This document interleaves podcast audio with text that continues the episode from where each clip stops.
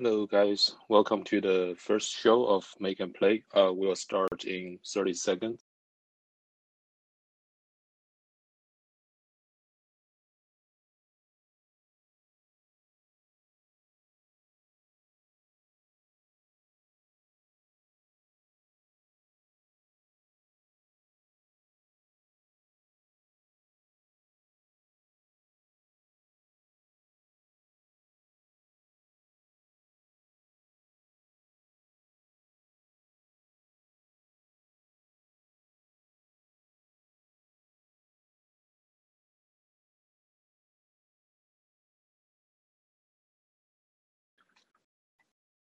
Yes, um, let's start the show. So, welcome, guys. Um, just a brief introduction. Um, my name is Roger. I work at a small independent game studio right now, and for my education experience, I studied engineering and did some research in computational physics for my graduate school, and that was, um, you know, basically the underlying physics behind a lot of these um, physical game engines, and that also um, is the reason why I got really interested in games, not just you know playing them, but also how to make them. Um, so I created created this podcast show just to do some um, brief recaps of the game news that happened in the past week or months, um, and those are usually more on the general gaming technology side. Um, I might consider doing some individual game reviews in the future um, if I have enough time to you know play and review those games. But right now, this show will just be mostly focusing on the technology behind both you know creating the games and de- delivering the games to the audience. Um, so today I have um, three brief um, gaming news to share for the past um, month or so. So the first one is related to Windows 11, uh, which is going to be you know Microsoft's next generation PC operating system. Um, I'm sure many of you have seen the advertisements or the announcements of this operating system.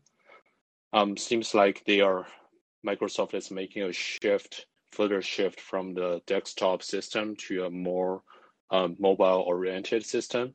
You can probably tell that from from the um, UI change of the system, and everything just becomes a little bit more fluent and touch-friendly.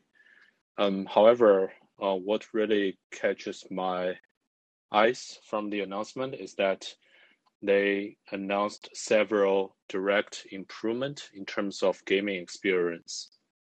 So the two main technology they introduced, the first one is called um, Auto HDR.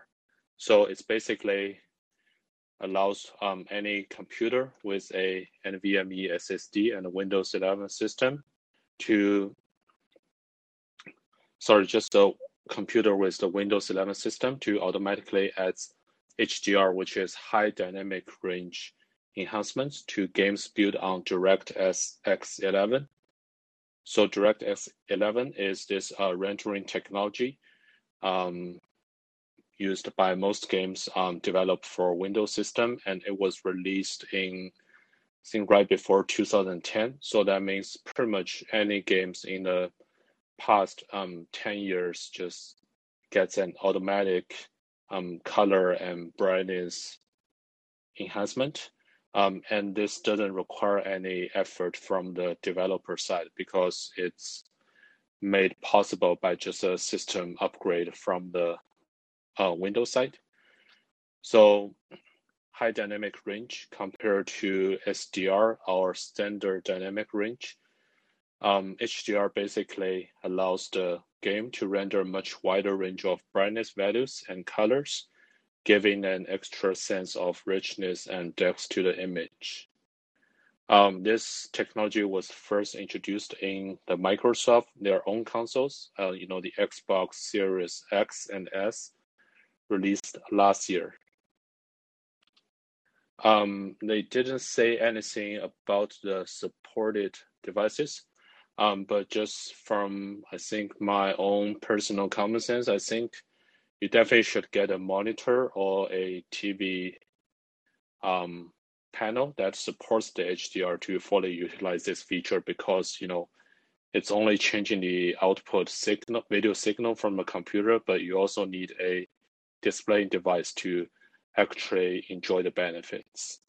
So this is the first um, visual upgrade called Auto HDR by Windows 11. And the second technology is called Direct Storage. It is also a technology that's ported from the um, Xbox consoles that are released last.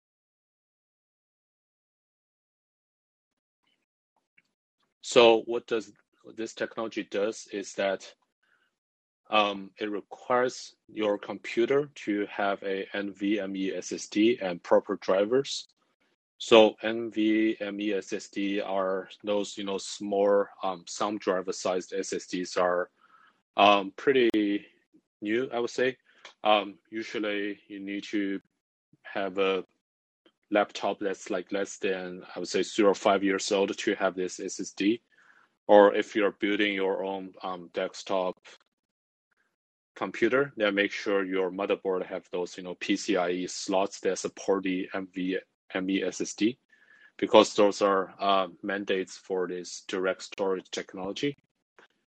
And with that hardware and the proper drivers, what it allows Windows 11 to do is that it will load the new games much faster. And also, it will support much larger uh, map or word without transition for certain games. And yeah, I think this graphic te- technology called uh, Auto HDR coupled with the direct storage technology will definitely um, help improve the performance of games on Windows by a huge leap. So, yeah, that's the first news of the Windows 11. And for this news and also other news, if you have any further um, questions, feel free to either DM me on this calling app or you can DM me on Twitter and I can try to follow up in the next episode. So that's um, for the desktop gamers. And the next one is, yeah, at the beginning of July, uh, Nintendo just released the news about their next generation, or more like generation 1.5 console, called the Nintendo Switch OLED model. Um, yeah, it seems like this is a quite minor upgrade compared to the first generation um, Switch model that was released almost, um, I want to say, four years ago. Um, yeah, let's just do a quick comparison between this new OLED model and the first generation Nintendo Switch.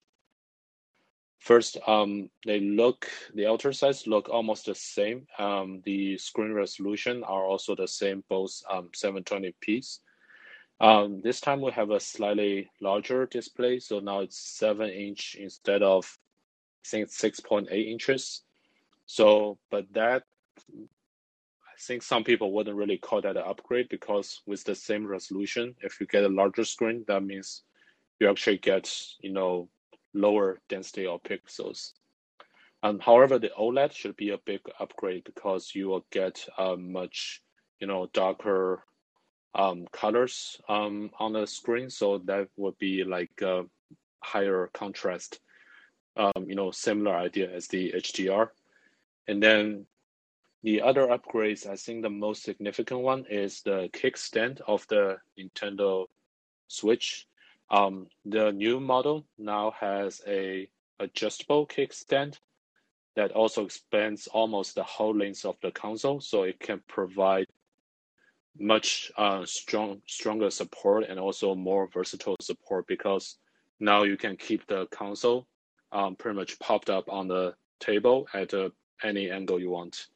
And before that, I think the older Nintendo Switch console, it only has this one tiny strip of plastic that serves as a kickstand, but Um, yeah, I've tried that console um, before. It, I think the kickstand is just, um, I would say, very far from just being a strong support to the console. Um, pretty much, if you just apply any force to it, it will just pop off the console. Um, I guess the only silver lining is it it doesn't like permanently break from the console, so you can just poke the put the kickstand back to the console. But this new kickstand is definitely a much better upgrade.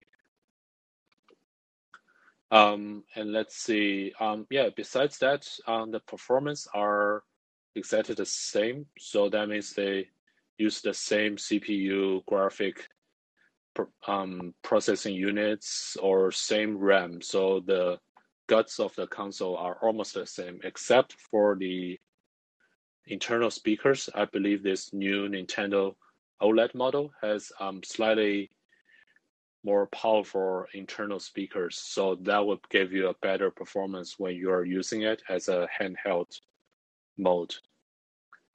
And this news definitely just um, break a lot of the previous rumors we had about this upgraded Nintendo model.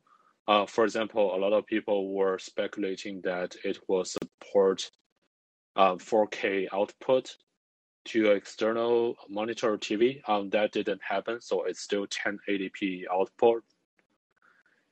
Um, of course, uh, people were speculating that it will use uh, upgraded NVIDIA um, units that have much better graphic performance, and that was um, probably in the plan, but they have to scratch that because of you know the global chip shortage. Because you know Switch has a such high sales volume, it's really hard to source um, so many high performance mobile chips. Um, yeah, I guess that's pretty much it for this um, Nintendo Switch OLED news. Oh, and one last um, upgrade of this model is that it now has a Ethernet cable, Ethernet port inside the docking station, so that when you are using this console in a docked mode, you can use an Ethernet cable to connect it to your home network. It should be uh, much faster and more stable compared to just using the Wi-Fi.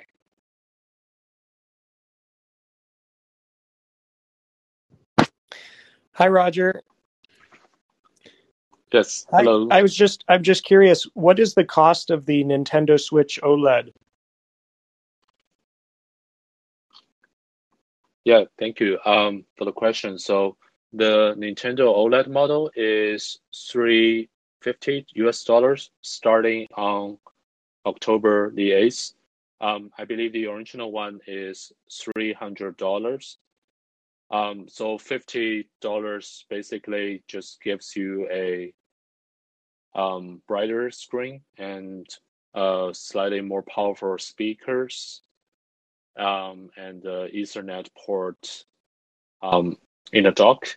And I think the only other change might be the internal storage. So now you have 64 gigabytes instead of um, 32.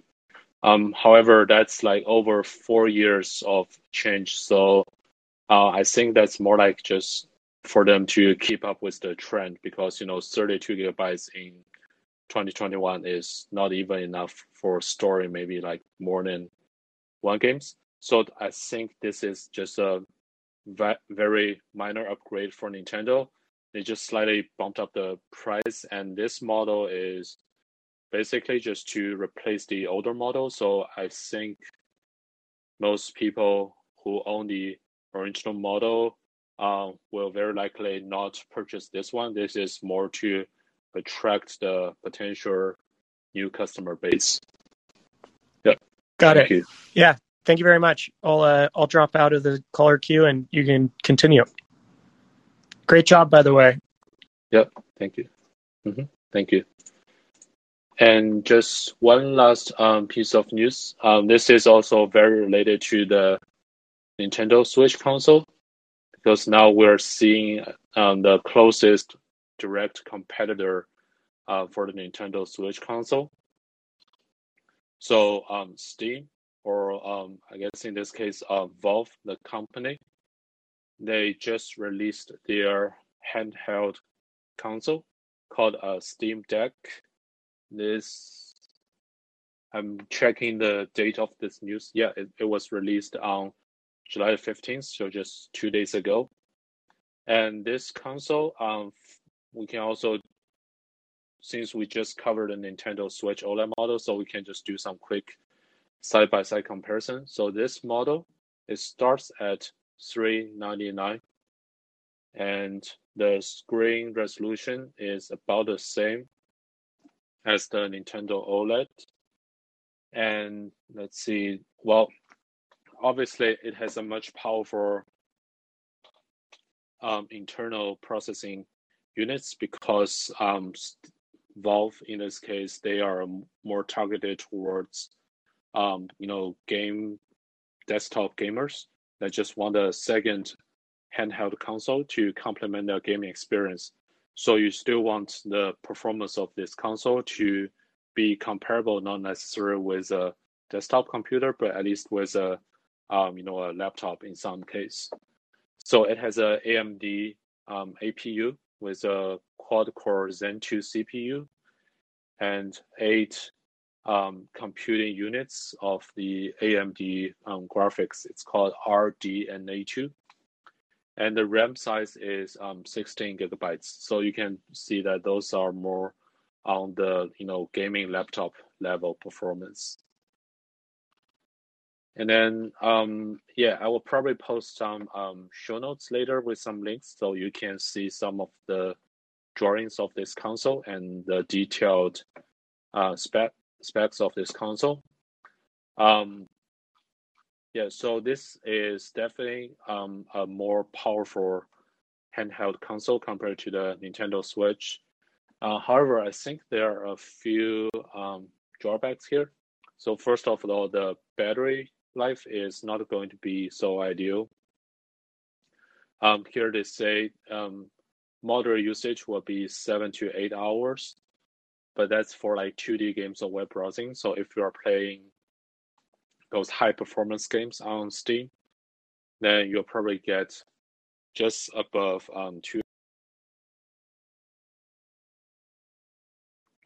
And then um, I think another major disadvantage of this console is that um, it is just um, way too big as a handheld console. Um, it's hard to visualize since it's a audio show, but uh, I think I read um, a comparison that if you look at how long this console is, it is actually longer than some of the um, desktop consoles. For example, the um, Xbox Series S. You know, that's the smaller, uh, white-colored Xbox desktop console. So this handheld console, it is actually longer than the smaller um, desktop console you could find. So just imagine like holding that um, in your hand. It'll probably not look as uh, natural as holding like a switch or Switch Lite. And yeah, speaking of the handheld performance um, or like ergonomics, um, besides being maybe too large in term, in volume, it's also quite heavy. Um, trying to find the exact uh, weight here. Um, yeah, it seems like it's missing from this article, but from what I previously read, is it's almost as um, double the weight of a traditional Nintendo Switch. So that means it's um, probably not far less um, comfortable to holding hand for long duration compared to a more traditional handheld console like the you know Nintendo Switch or even the previous generation Nintendo consoles like the uh, 3DS. So yeah, pretty interested seeing seeing how this will sell compared to the Nintendo. Um, but this definitely has its own unique customer base because you know, first of all, this runs its own custom operating system called Steam OS. So that means it it's a Linux based system that has some its own modification by Valve. Um, but I think they also mentioned that you can um, install Windows or other custom um, you know Linux systems on this console. And you know, once you have Windows on this machine, then you can basically install any games or softwares um, as you like. So that just gives this console much more flexibility in terms of software compared to other gaming consoles, whether you know handheld or desktop versions. Um, yeah, and similar to the Nintendo Switch, this also has a docking station. Um, I believe they mentioned that it's just a docking station that's made by um, Valve, but it's not required to ex- um, export the audio or video or connecting other peripherals. You can also just use a third-party USB-C dock to achieve the same uh, functions. So as you can tell, this console is more like uh, um, basically a Windows laptop that's shrunk to a handheld size and allows you to use, you know, those um, D-pads and joysticks to control the game rather than only using, you know, keyboard and mouse. So I believe this thing will be on sale in um, December later this year. So pretty excited to see these um, two new consoles released later this year. And as many of you might have heard before, that um, you know all those next gen gaming consoles like the Xbox Series S or X or the PlayStation Five, although they were released last year, um, the production simply just couldn't catch up to the demand because of the global chip shortage. So a lot of the market analysts, I think they were predicting that um, 2021 um, might be the actual first year that these consoles start to really um, sell in public channels and meet the demand from the customers.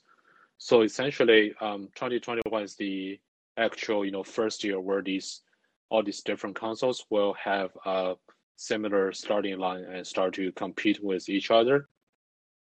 Um, yeah, so in following shows later this year, if I can get hands on some of these um, consoles or maybe borrow from my friends who might also get hold of one of them, I would definitely do some uh, review and comparison between these different consoles and glad to make some uh, recommendations. Yep, so that's it for today's show. Um, as I mentioned at the beginning of the show, if you have any questions, um, feel free to DM me on this um, calling platform, or you can find my um, Twitter link. I will try to post it on the show notes on my profile later. You can also DM me and chat with me on Twitter.